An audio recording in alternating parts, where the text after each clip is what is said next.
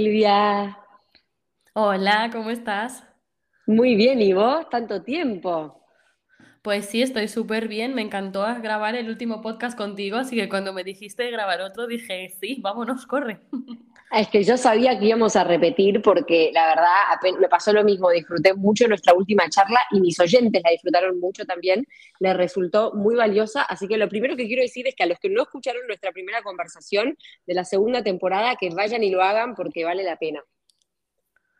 Pues sí, porque lo y- pasamos súper bien y además sí, hablamos de cosas interesantes y las dos también dijimos cositas de nuestra vida y así como las habíamos vivido y eso es lo interesante siempre. La verdad que sí, y todavía hay mucho más que se puede conversar porque el mundo de las relaciones es justamente eso, un mundo. Así que hoy vengo con un montón de preguntas que la gente me trajo para vos. No creo que lleguemos a abordarlas todas, pero bueno, yo voy a elegir las que considero más representativas y si queda algo en el tintero, bueno, siempre habrá posibilidad de repetir este, este formato de charla. Maravilloso, pues vámonos. Bueno, leí una pregunta que me mandó una de mis lectoras que me pareció, como te digo, muy representativa porque es algo que veo mucho y que a mí me pasaba en su momento que, también, que tiene que ver con cómo manejar la ansiedad a la hora de conocer a alguien. Vale, esta es una pregunta súper interesante porque nos pasa mucho y tiene que ver con la energía desde donde tú estás entrando a esta historia, ¿vale? Porque cuando tú pones tu energía en la otra persona, en el que hace, en el si está conectado, si me ha escrito, si me ha leído, si va a decirme de quedar, cuando tú pones la energía ahí es cuando te entra la ansiedad. Porque claro, Mm, estás intentando controlar lo que otra persona hace y no te estás centrando en lo que tú necesitas. Entonces, lo primero que tenemos que hacer e- es, dar un, un giro en nuestro cerebro y decir, vale, él está haciendo el casting realmente para ser mi posible pareja, ¿vale? Porque cuando quedamos con gente, si quieres encontrar pareja, pues al final es un casting. Entonces, como yo soy la directora de ese casting, yo no me tengo que poner ansiosa por si este eh, señor, señora, lo que sea, no me está llegando a la medida que tiene que llegarme. Lo único que tú tienes que hacer es observar. Y evidentemente cuando las emociones se mezclan y cuando la persona te gusta, es más difícil ponerte en esa posición de observadora, pero al final es tu vida. Con lo cual lo que no puedes hacer es dejar que una persona te domine las emociones, coja el mando a distancia de tus emociones, como dice mi padre siempre, y entonces empieza a mm, cambiar de canal, haga lo que haga. bien, perdón, te interrumpí. No, no, no, no, ya Ah, no, no, no sabía si, si te había interrumpido o si seguías hablando. Exacto, hay como, hay algo de mirarse primero un poco a uno, ¿no? En vez de poner toda la, la expectativa en el otro, porque en el fondo, aparte, si nos sinceramos, ¿qué tanto conocemos a esa otra persona a la que le estamos dando tanto poder? Claro, esa es una buenísima pregunta. O sea, lo que estáis haciendo normalmente es conoceros, ¿no? Entonces, si esta persona te está eh, mostrando cómo es, y por ejemplo, pongamos así por caso, que esta persona te deja de hablar durante tres días y luego te vuelve a escribir y te dice, ay, es que tuve mucho trabajo, ¿qué tal estás? No sé qué, y no te dice de quedar. Tú le acabas diciendo de quedar. Acaba encontrándote un hueco, quedáis. Luego otra vez deja de hablarte. Entonces, tú estás ahí ansiosa a ver cómo haces para enganchar a esta persona y que quiera estar contigo, pero es que esta no es, esta no es la pregunta que tú te tienes que hacer de si el otro quiere estar contigo. La pregunta que te tienes que hacer es, ¿quiero estar yo con alguien que de repente me deja de hablar unos días, que me pone aquí una excusa, que me busca un hueco en la agenda como si fuera aquí un ministro, etcétera? ¿O quiero estar con una persona que quiera invertir en esta historia, que me quiera ver, que tenga ganas de hablar conmigo, de saber de mi día?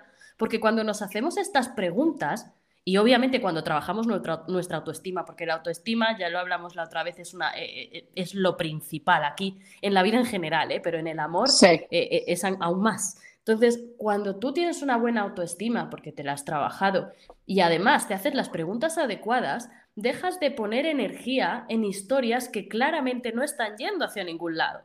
Porque claro, si tú estás ansiosa, la gran mayoría de veces es porque esa persona no te está dando lo que tú sientes que necesitas. Entonces tienes que preguntarte por qué, porque no te lo está dando, porque tú necesitas algo que es demasiado o porque tú estás pidiendo algo normal y simplemente esa persona no le está saliendo y entonces no te interesa. Es importante que tú te hagas estas preguntas para analizarte y para saber lo que tienes que trabajar. sí. Sí, y no, no, no pedirle tanto al otro tampoco, ¿no? Es como, ¿por qué pretendo salir todos los días con él? ¿Acaso no tengo una vida propia, otros intereses? No sé, por poner un ejemplo, ¿no? ¿Qué necesidad tengo de estar todo el día charlando conectada? Digo, es mucho por ahí también. Eh, veo que en algunos casos hay gente que, que conoce a alguien, como que flashea amor, la cosa va bien, pero entonces ya pretende exigirle que sea su mejor amigo, su compañero, su amante, su... Y decir, bueno, para, eh, se asfixia cualquiera ante tanta expectativa. Eh, bueno, Silvia, buenísimo, respondiste muy bien esa primera pregunta. Y hay otra que también tiene que ver con estos inicios de las relaciones. Yo creo que sospecho lo que vas a responder porque ya te conozco, pero igual vamos a ver. ¿Cómo plantear cuando alguien me gusta sin quedar demasiado expuesta? Es que el tema de quedar demasiado expuesta es algo que deberíamos cuestionar. O sea, ¿qué significa para ti quedar demasiado expuesta? ¿Significa que le estás abriendo tu corazón? ¿Significa que le estás contando tu obra y milagros? ¿Qué significa? Porque claro, eh, mm. lo que no podemos ir haciendo es en la primera cita contarle tu vida entera, todos tus traumas, los exnovios que tuviste, que si este me engañó, que si luego mi padre un día me dijo no sé qué y eso me hizo llorar mucho. O sea, eso no se puede hacer en las primeras citas. No significa que tú no puedas hablar de tus vulnerabilidades, ¿eh? Lo único es que tiene que ir fluyendo de forma tranquila, ir descubriendo poco a poco a esa persona mientras tú te vas descubriendo. Con lo cual, si una primera cita sale un tema como, por ejemplo, una expareja y la historia, porque igual vivisteis una historia parecida, ningún problema en decirlo, ¿vale? Otra cosa es que tú le pongas sobre la mesa, ya te digo, todos tus traumas todo lo que tú tienes que trabajar, todo lo que tiene, todos tus miedos, tus inseguridades. No hace falta hacer eso, eso es algo que se irá desgranando poco a poco si la persona realmente vale la pena y si realmente te ofrece lo que tú necesitas, ¿vale? Esto por este lado.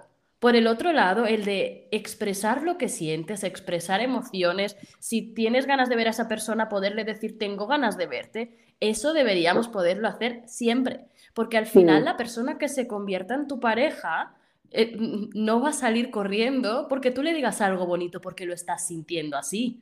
¿Sabes? Entonces tenemos que encontrar ese equilibrio entre dar poco a poco y conocer a la persona para ir tú también soltándote, a no, a no poder decir nada y pretender que eres un bloque de hielo y, y, esperar que el otro conecte con un bloque de hielo, porque es muy difícil conectar con un bloque de hielo. Tal cual, aparte hay algo que vos decís siempre que tiene que ver con los estándares. Si vos ya sentís que la relación lleva un tiempito y que, estás para verbalizar, que, estás contenta que querés que la cosa siga, tiene que ver un poco también con los estándares de uno, ¿no? Digo, ¿acaso yo no quiero estar en una relación donde me puedo mostrar así auténtica? Eh, entonces yo también pienso que es bueno poder manifestarlo. Claro, es que es súper importante tener claro lo que tú necesitas en una relación. Y no pensar eh, que, esto que necesitas te lo tiene que dar al cabo de, tres años. Si es un tema de personalidad, de poder tú ser tú misma, de poder expresarte, de poder contarte tus preocupaciones, de si has tenido un mal día en el trabajo, se lo puedes contar. O sea, lo que no puede ser es que al principio tú estés solamente mostrando una cara de ti, una cara quizás eh, pues más fría, más todoterreno, más yo puedo con todo. No, porque somos personas multidimensionales al final. Entonces, la persona que se enamore de nosotras se enamora de todas nuestras dimensiones y, por, y para que se enamore de las dimensiones se las tienes que mostrar. Si solamente le estás mostrando una dimensión, pues le puede gustar esta dimensión, pero claro, luego le vas a mostrar otras. Imagínate que no le gustan porque se las mostraste al cabo de cinco meses y dice, uy, esta señora, ¿quién es ahora? Si no era la que mm. yo conocí. Entonces, tenemos que intentar mostrarnos poco a poco, tal y como vamos sintiendo y ser libres de decir y hacer lo que nos dé la gana y simplemente ver qué respuesta te da el otro. Evidentemente, si el otro tú le dices eh, te echo de menos y el otro mm, te dejan visto, pues mm, bueno, si esto te lo hace tres veces, igual vamos a replantearnos que esta persona no tiene el mismo interés o no tiene la misma forma de ser que tú y quizás eso a ti no te sirve, porque igual a ti te pone eh, ansiosa no recibir ciertas palabras que, tú necesitas igual para ser feliz. Por eso es importante tener claros tus estándares, que es todo aquello que tú necesitas para ser feliz a largo plazo en una relación y que descubres a través de las relaciones que has tenido antes, de tu personalidad y de las cosas que tú sientes que necesitas. Bien. Sí, bueno, como vos siempre contás que tenías esta relación con este hombre, no sé si fue tu último novio o quién, que llegó un punto que te diste cuenta de que él te quería mucho, pero que no tenía el lenguaje del amor que vos necesitabas, que era el cariño que vos necesitabas y decidiste soltarlo. Exacto, me costó la vida misma. Pero claro, eso yo ya lo vi desde el primer día. Pero ¿qué pasa? Que tú dices, bueno, claro, aún no me conoce del todo, eh, es un poco frío, se tiene que soltar, ya cuando se enamore de mí será más cariñoso. Pues no, no. Al final la bandera roja hasta que te comes al principio, luego suele ser la, cosa por la que se acaba dejando la relación, ya sea por un lado o por el otro. Tenés razón, mi hermana siempre decía que si se ponía a mirar para atrás, el primer mes de relación con todos sus novios aparecía el conflicto por el cual después terminaban terminando la relación meses después. Como que en el fondo ella ya había visto algo y después, bueno, o pensás que se va a solucionar o el otro medio que te hace creer que no va a ser tan importante y después termina como saliendo a flote esa primera red flag, que dirían en inglés, ¿no? Em, tal cual, Silvia, coincido. Y eh, volviendo a esto de, de, este ex tuyo, si yo no me equivoco, ustedes eran amigos al principio, ¿puede ser?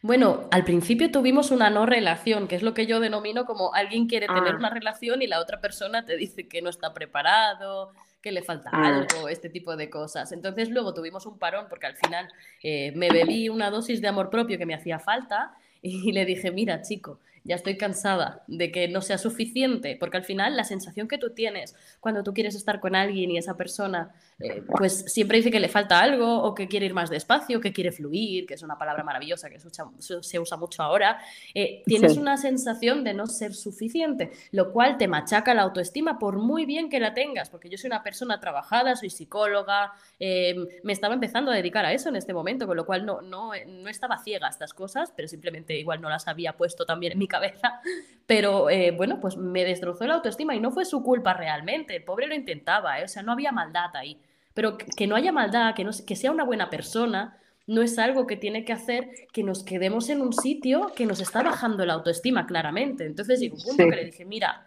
pues se acabó esto, ya no quiero más. Hice mis reciclajes, estuve unos días sin hablar, porque yo, otra cosa no, pero los reciclajes los hago rápido. Y luego le dije, mm. oye, podemos ser amigos porque como persona me aportas muchísimo. Y fuimos amigos un tiempo y yo estuve saliendo con otros chicos hasta que al final me dijo, no, que yo quiero salir contigo. Y dije, uy, ¿cómo es eso? Y ahí le hice, le dije, toda, mira, mis estándares son todos estos Evidentemente no tenía la lista como la tengo ahora hecha, pero le dije, yo quiero esto en el futuro, me gustaría casarme, me gustaría tener hijos. O sea, le puse toda la artillería pesada en la mesa. Y él me dijo que sí. Y tuvimos una relación súper estupenda durante dos años o tres, si no recuerdo mal. Lo que pasa es que me faltaba el cariño. Y era lo único realmente ¿eh? que era importante para mí, pero era demasiado importante. Y yo pensé que todo lo demás pues haría el balance positivo a su favor, pero no, porque llegó un momento que empecé a sentirme vacía y me di cuenta de que era porque necesitaba cariño y el pobre no me, no me, lo podía dar porque simplemente no era así, era una persona más fría de carácter y ya está, y no pasa nada. Así que tuve que dejarlo, pero me dolió mucho. Entonces por eso intento ayudar a la gente a que vean estas cosas antes, para que apuesten por personas que a largo plazo pues al menos sepan que tienen las características que les gustan. Otra cosa es que luego, al cabo del tiempo, un estándar que se cumplía no se cumpla ya. Eso puede pasar también. Y por eso es importante mm. ir evaluando y reevaluando la relación para ver en qué punto está, porque lo que no puede ser es que digas, bueno, es que el primer año fue estupendo, maravilloso, una película Disney y a partir del segundo fue una mierda y luego me he quedado 10 años más. Bueno, claro, e, está bien, pero acabas de perder un montón de tiempo y mucho dolor por creer que esto iba a volver a ser como al principio, cuando claramente te estaban demostrando que no. Sí, la vez pasada vos hacías mucho énfasis en juzgar la relación, no por cómo fue en un pasado, el primer mes o lo que fuere, sino por cómo está siendo en el presente. ¿De qué sirve que el primer año él haya sido un bombón con vos si después la relación ya no va? Claro, y también con la, eh, la, proyección de futuro que tú tienes, la fantasía que te has montado en la cabeza.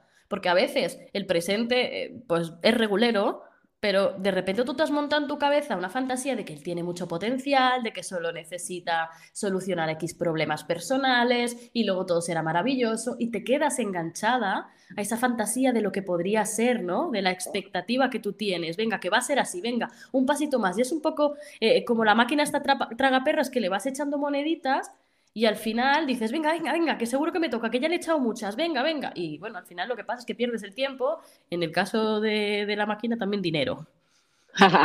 Tal cual, Silvia. Y hay otra pregunta que me hizo la gente que, es un poco Bueno, no sé, pero ¿qué pensás de la fidelidad? ¿Los hombres pueden ser fieles toda la vida? ¿Quiere saber ella? Y yo preguntaría a las mujeres lo mismo, ¿no? Eh, ¿Se puede ser fiel toda la vida en el siglo XXI? ¿Qué pensás? Yo creo que sí. Bueno, yo soy una romántica empedernida, ¿eh? O sea, yo siempre creo que sí. Otra cosa es que si no nos revisamos bien a nosotros mismos y a la relación, ahí es donde pasan cosas. Y lo digo porque yo en mi consulta tengo a personas que han sido infieles y tengo personas a las que han sido infieles. O sea, tengo todas las caras de la moneda ahí. Y me doy cuenta de que la gran mayoría de veces hay problemas gordos en la relación que puede que se estén viendo o puede que se estén tapando. Normalmente se tapan. ¿Vale? Entonces tú dices, bueno, ya no me siento mm, mujer con él, por ejemplo, en el caso de las mujeres, o ya no siento que él me preste atención, o no siento que nos comuniquemos, o no siento que ya podamos ir a citas, y empiezas a decir, bueno, no pasa nada, claro, llevamos muchos años juntos, eso es normal, hablas con tus amigas y te dicen, bueno, es normal, ¿no? No puede durar la llama encendida todo el tiempo, va, irá fluctuando. luego dices, bueno, es que también tenemos hijos ya y, es diferente, evidentemente. Entonces empiezas a, barrerlo debajo de la alfombra. Y yo no te digo que no, que, que no cambie la llama, evidentemente que cambia y fluctúa y todo, es una relación larga, con lo cual no se va a mantener como al principio. Pero tú tienes que ir construyendo y tienes que ir viendo por dónde va. Y si llega un momento en que tú sientes un vacío dentro de ti, lo que no puede ser es que mires para el otro lado. Porque cuando miras para el otro lado, luego te entran las personas que yo les llamo liebres. Y eso viene, no sé si te lo conté en el, en el podcast anterior, ¿te suena? No, no me suena. Vale, pues esto es un concepto de mi padre. La mayoría de conceptos son míos y la otra mayoría de mi padre que se los robo.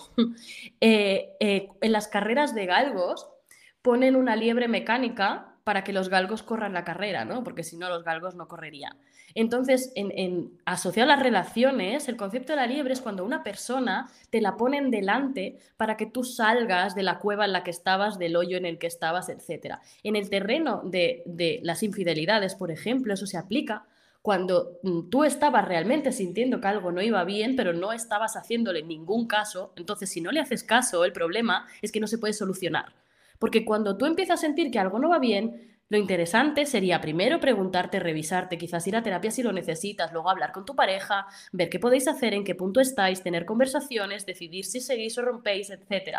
Cuando tú no haces nada de eso, el problema es que luego la vida a veces te dice, ah, no haces nada, pues toma bomba. Y te aparece una liebre que te revienta entera, porque claro, empiezas a sentir un montonazo de cosas, no quieres sentirlas, pero no puedes evitarlo y de repente te vas de cabeza. Estas son una, una de las modalidades de la infidelidad. ¿eh? Luego hay otras pues, de personas que son mujeriegas y simplemente es un estilo de vida para ellos o ellas. ¿eh? Con lo cual hay diferentes estilos. Pero este estilo en concreto es muy doloroso porque la persona que, que comete la infidelidad realmente no es algo que quisiera hacer, no va normalmente dentro de sus valores y entonces se siente realmente mal cuando pasa eso. Con lo cual, eh, es, es, algo que tenemos que tener en cuenta. Por lo tanto, yo creo que sí se puede tener relaciones sin infidelidades, pero siempre y cuando ambas personas de la pareja sean muy honestas y puedan hablar mm. de las cosas que les pasan. Bien, bien, está bueno eso, ¿no? La esperanza, porque hoy en día un poco se nos hace creer que es imposible, que es una utopía, casi que sos tonto por pensar que es posible. Entonces, por un lado está bueno la esperanza de saber que sí, que sí es posible, pero que a la vez requiere esfuerzo y trabajo y comunicación y un montón de cosas de parte de la pareja. Es como que sí, a la pareja se la puede cuidar, digo, se la puede mantener, pero hay que cuidarla. Claro, es que si no la cuidas, ¿qué pasa con eso? O sea, está bien regar al principio la plantita que es la relación cuando estáis empezando y todo es estupendo, pero llegan pues diferentes etapas de la vida de cada uno, puede ser que lleguen hijos, puede ser que lleguen muertes, puede ser que lleguen cambios de trabajo, puede ser que lleguen muchas cosas, que entonces, claro, la persona cambia y la relación cambia cuando alguien cambia, con lo cual tenemos que ir viendo a ver cómo podemos hacer para que la relación siga yendo hacia la misma dirección y ambas personas quieran ir hacia la misma dirección. Y obviamente, si en algún momento te das cuenta de que no, pues lo tendrás que dejar y ya está. Pero entonces nos ahorraremos la infidelidad, ¿sabes? Ay, sí, por favor, tal cual. Y, con eso varios dolores de cabeza. Yo tengo bastantes podcasts dedicados a, hablar con, también con otros especialistas sobre el matrimonio y crisis de pareja y la comunicación cuando uno ya está hace muchos años. Así que bueno, a la lectora que mandó esta pregunta y a todos los que les interese eso, los mando a escuchar ese tipo de, podcast, pero hoy con Silvia me, interesa que nos sigamos eh, concentrando el tiempito que nos queda en lo otro, ¿no? En lo que son los albores de las relaciones y, estas relaciones que, bueno, que en algunos casos son no relaciones, como decís vos, y que nos, nos, nos generan tanta duda, tanto conflicto, o, bueno, las que son como incipientes, las que están recién naciendo. Me pregunta una de las chicas también, después de un gosteo, ¿se puede dar una segunda chance y que la cosa funcione? ¿Para qué? O sea, vamos a ver. Si alguien te ha gosteado, significa que ha desaparecido sin darte ningún tipo de explicación. ¿Me puedes contar, cariño mío, por qué quieres darle una segunda oportunidad a alguien que te ha faltado al respeto y que te ha demostrado que tiene cero gestión emocional? Porque al final a todos nos pueden pasar cosas, o sea, tú puedes estar conociendo a alguien, eh, tener una revelación, que te pase algo, que se te aparezca la Virgen, lo que tú quieras. Pero entonces coges a esa persona y le dices, mira, eh, Mari Carmen, escucha, que eh, estoy en un momento de mi vida ahora que me ha pasado algo y no puedo dedicar energía o la energía que me gustaría a construir algo contigo o a seguirte viendo, ¿vale? Me disculparás. Y ella, ok. Y luego el otro puede decir, bueno, escucha, que ya ha pasado un tiempo, estoy mejor, me gustaría saber en qué punto estás porque me gustaría seguir conociéndote. Esto es una cosa. ¿Vale? Porque es alguien que te está cuidando y te está diciendo, mira, eh, lo siento, no estoy para esto, pero yo te lo, te lo comunico y te digo que no es culpa tuya, que es una cosa mía, y luego tú podrás decidir si yo vuelvo, si quieres volver. Pero cuando alguien ha tenido la desfachatez de no decirte nada y de irse, y luego vuelve, hola, ¿qué tal? O dice, hoy desaparecida, que eso es algo que, que a mí me, me, llegan muchos mensajes de estos, porque la gente en Instagram me manda capturas, ¿no? De estas cosas, y se ponen, ¿qué pasa desaparecida? Y dice, ¿cómo que desaparecida? ¿En serio? Si lleva un año desde que me gosteó, ¿cómo que desaparecida? Entonces, pasan estas cosas. Lo que yo diría es, por Dios bendito, ¿para qué vas a darle una oportunidad a alguien que ya te ha demostrado que no tiene gestión emocional, que no te respeta y que no te ha tratado como debería? ¿No? Next, hay mucha gente en el mundo como para que tú estés ahora invirtiendo otra vez energía en alguien que ya te ha demostrado que, de qué tipo de persona es. Tal cual. ¿Para qué querés que esa persona.? Sí, me pareció formidable la respuesta. A mí, igual, particularmente, nunca me pasó. Me pasó sí que volvieran exnovios y qué sé yo, pero alguien que me gosteó, me parece que en general no vuelve, ¿no? Porque por algo tuvo ese corte tan brusco, salvo que quiera volver para algo muy informal, como acabas de plantear vos, pero, pero en ese caso creo que todas las partes salen beneficiadas y no se reanuda la cuestión. Y en cuanto a los exnovios, una de las chicas me preguntaba, es un poco rara esta pregunta, porque me pone, ¿los ex siempre vuelven? No. no. no, no, no. algunos, algunos vuelven. ¿Sabes qué pasa? Que a veces pensamos que porque nosotros hemos tenido X experiencia es una experiencia universal. Por ejemplo, lo que me has preguntado, ¿todos los hombres son infieles? Esto igual es alguien que ha tenido esta experiencia, pero no significa que sea universal. Y lo mismo con esto. Los ex no vuelven todos, vuelven algunos. A los que les apetece volver porque sí vuelven y algunos, como ya han cerrado capítulo y, no quieren nada con esta persona porque ya han vivido la historia que tenían que vivir, pues no van a volver. Con lo cual, pues algunos sí y otros no. Tal cual. Bueno, buena respuesta. Y hablando de los, de los hombres que cierran relaciones, hay en general una creencia eh, que tiene que ver con que cuando el hombre cierra una relación es porque en general ya tiene a otra porque si no, en general los hombres les cuesta, prefieren empezar a darte menos atención o, viste, a darte señales y que sea una la que tenga que agarrar el toro por las astas y decirle, ¿sabes qué? No estamos bien, chau. En cambio, la mujer, eh, no, la mujer sí por ahí se toma un tiempo, hace el duelo mientras está en la relación y cuando la corta es que ya está, ya hizo el duelo y está lista para seguir adelante. ¿Qué pensaste? Parece que, obviamente generalizando burdamente, ¿no? ¿Te parece que suele ser así? ¿O hay hombres que terminan la relación sin tener a otra ya en cola? No, es, es, lo mismo que antes. O sea, he tenido en consulta un montón de mujeres que van de liana en liana y que tenían que tener a un hombre, estar con un hombre para dejar al anterior. Del mismo modo que hay hombres que hacen lo mismo y del mismo modo que hay hombres que no necesitan tener a otra persona y de hecho están muchos años solteros después de una ruptura porque lo han pasado francamente mal, porque igual pues querían a esa persona pero han visto que pues no eran compatibles, que discutían mucho, etcétera. Con lo cual son de estas generalizaciones que a veces me llegan, evidentemente, pero que no son reales, porque, porque yo, yo lo veo, tengo mucha, mucha gente que me escribe todos los días. Con lo cual hay muchas mujeres que hacen esto y luego hay muchos hombres que no lo hacen. Con lo cual yo creo que es una cosa de personas. Hay personas que necesitan engancharse a alguien antes de soltar a la otra persona porque tienen miedo a estar solas, porque se valoran y tienen su autoestima en base a tener pareja o a tener a alguien, y si no tienen a alguien se consideran un fracaso por cosas que han aprendido en su infancia, etcétera. Con lo cual yo hablaría de personas. Bien, me gusta, me gusta mucho la respuesta. Bueno, a las oyentes que mandaron esas preguntas les debe haber quedado claro. Esta creo que te va a gustar porque creo que es casi tu especialidad el tema que te voy a plantear. ¿Cómo hago para salir de una relación que no va para atrás ni para adelante? Vale, me gusta, me gusta.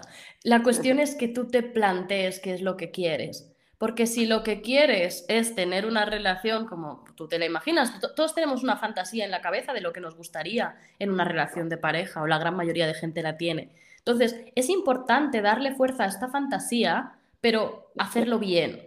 Porque si tú le pones a esa fantasía la cara de esta persona que estás conociendo y que ahora mismo no está avanzando, tenemos un problema porque ya está ahí arriba, entonces ahora tú tienes que intentar que se quede y que avance, entonces tú empiezas a coger y decir, venga, que yo te cargo, venga, venga, que te llevo a la fantasía, corre, que tenemos que llegar.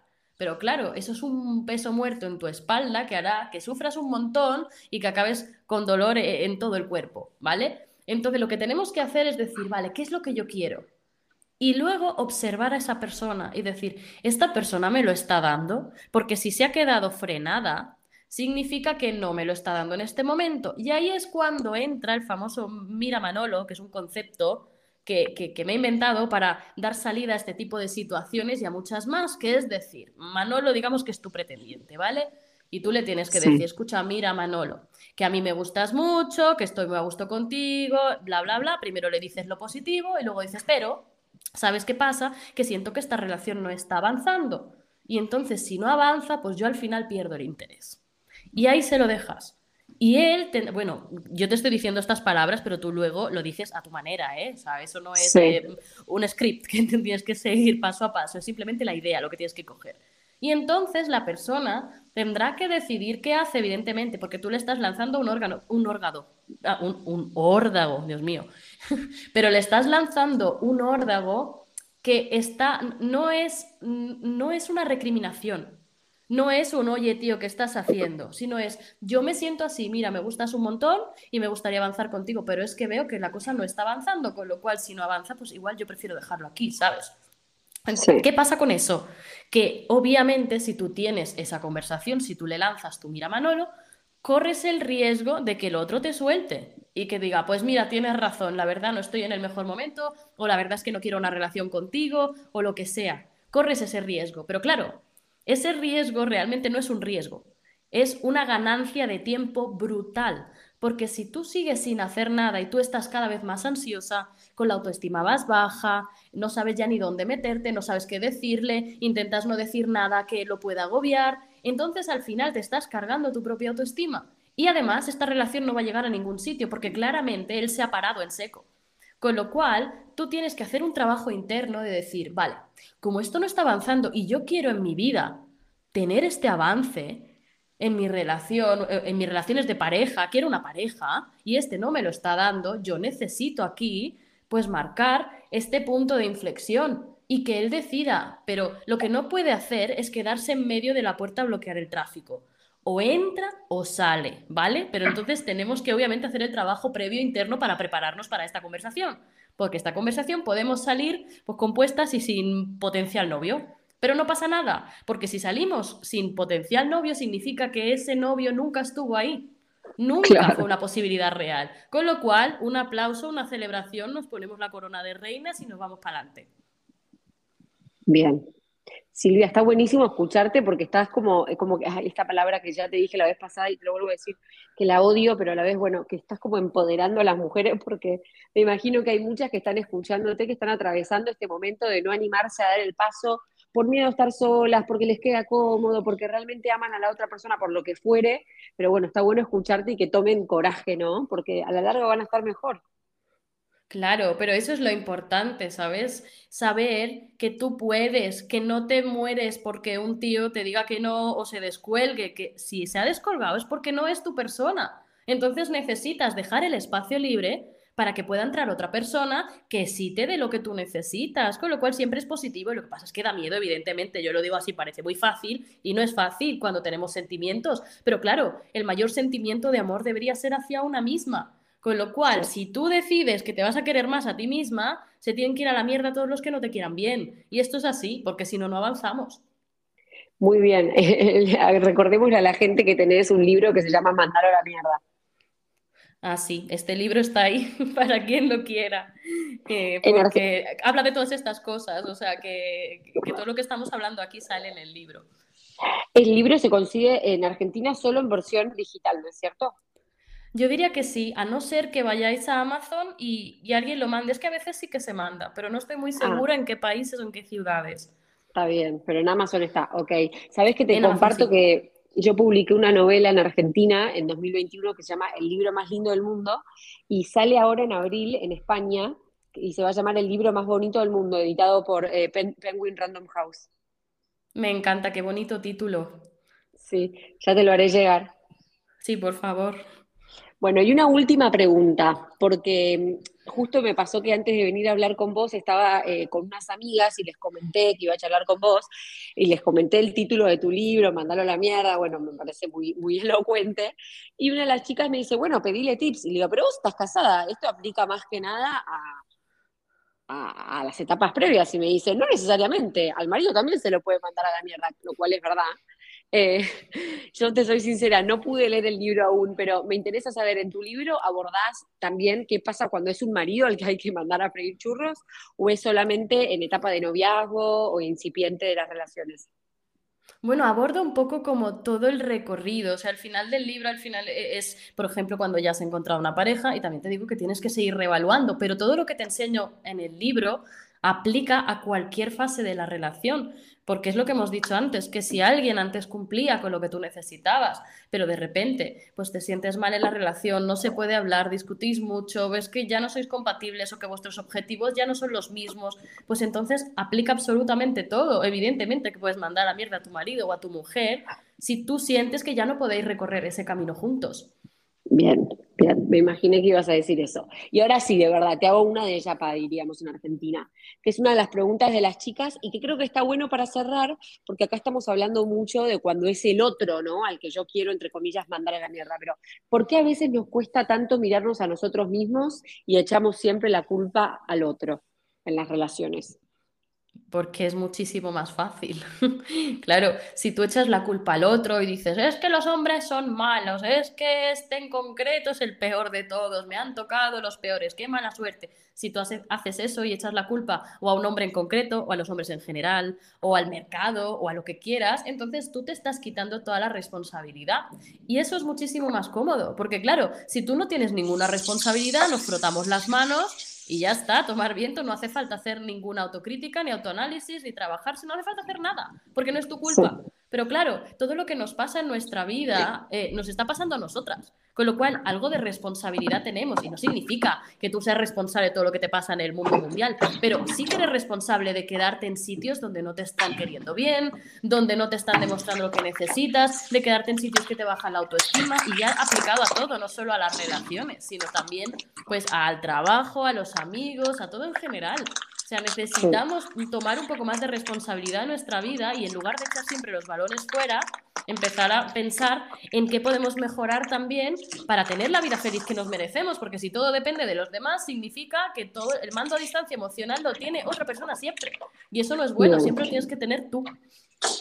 Muy bien, me gustó lo del mando emocional, que es una, una metáfora que ya habías usado y creo que es bastante gráfica. Bueno, ahora sí, Silvia, te agradezco un montón por tu tiempo y te dejo que sigas con tu día en paz. Sé que en España es mucho más tarde que acá, así que bueno, no, sé si tenés que seguir trabajando o salir de, tapas o, o como...